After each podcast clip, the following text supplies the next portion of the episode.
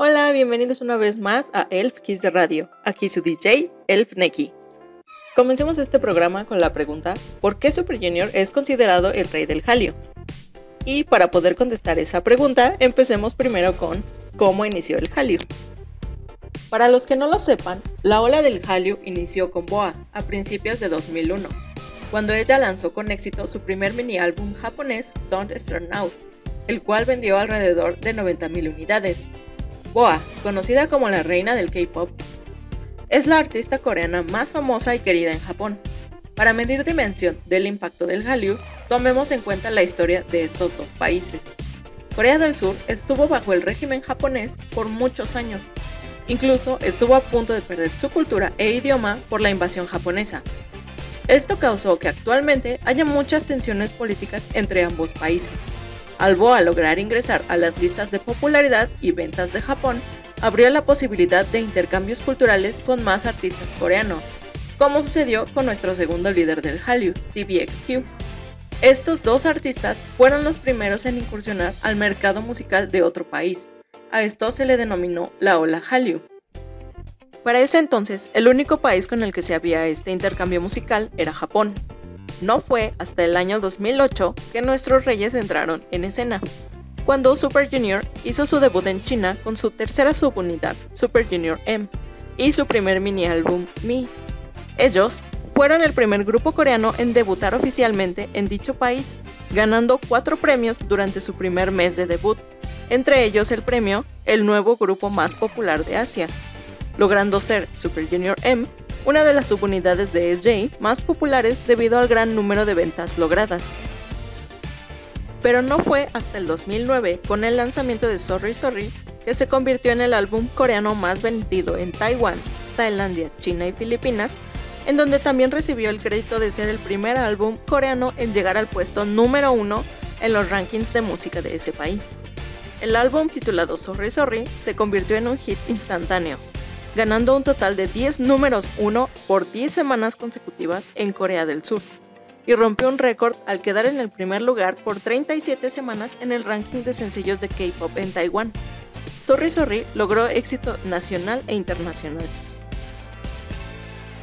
Después del éxito de Sorry Sorry, Super Junior comenzó su segundo tour por Asia llamado Super Show 2, el 17 de julio del 2009 en Seúl, seguido de su exitosa primera gira global que abarcó Japón, Tailandia, Taipei y Taiwán.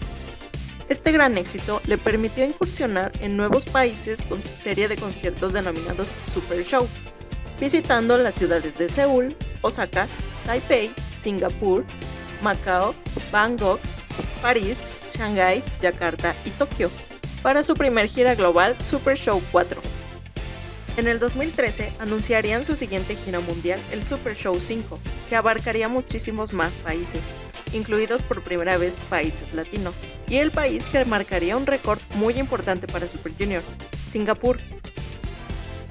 Visitaron 19 ciudades de Asia, Medio Oriente, Europa y Latinoamérica, entre ellas Sao Paulo, Buenos Aires, Santiago, Lima y la Ciudad de México, con un total de 100 conciertos para entonces siendo ellos los primeros en visitar distintas ciudades alrededor del mundo y desde entonces ser llamados los Reyes del Hallyu por la prensa del extranjero debido a su gran impacto.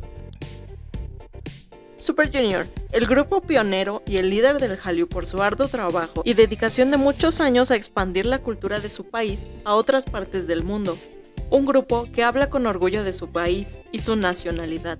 Un grupo que, con el sudor de su frente, ha construido un puente de relaciones con el mundo. Super Junior de Hallyu Kings. Y ya para finalizar este programa, les comentaré nueve de sus logros más destacados como representantes y líderes del Hallyu en distintos países. Número 1. Primer grupo en tener un extranjero. Número 2. Ituk fue nombrado como la celebridad más en Arabia Saudita. Número 3. Primer grupo coreano en ganar Artista Internacional y Mejor Fandom en los Teen Choice Awards. Número 4. Primer grupo coreano en presentarse en Macao, Francia y Argentina. Número 5. En México y Brasil tienen el récord de mayor audiencia por el Super Show 5 en el 2014. Número 6 llevaron a cabo una conferencia con el título Super Junior The Last Man Standing, para la Universidad de Oxford. Número 7. Embajadores de Suiza. Número 8. Primer grupo coreano en fusionar el K-pop y el Latin pop con una canción que abarca tres idiomas. Y número 9. Primer grupo coreano en presentarse en el estadio más grande de México para los premios Telehit. Como ven, Super Junior tiene en total 112 logros registrados hasta el año 2017. Hasta aquí llega el programa de hoy. Muchas gracias por escucharme un día más. Nos vemos la próxima semana con un programa especial dedicado al retorno del rey del otoño, Kyu Hyun. Si quieren escuchar el programa con música específicamente seleccionada para este capítulo, vayan a mi canal de YouTube y suscríbanse a El Kira. Nos vemos hasta la próxima.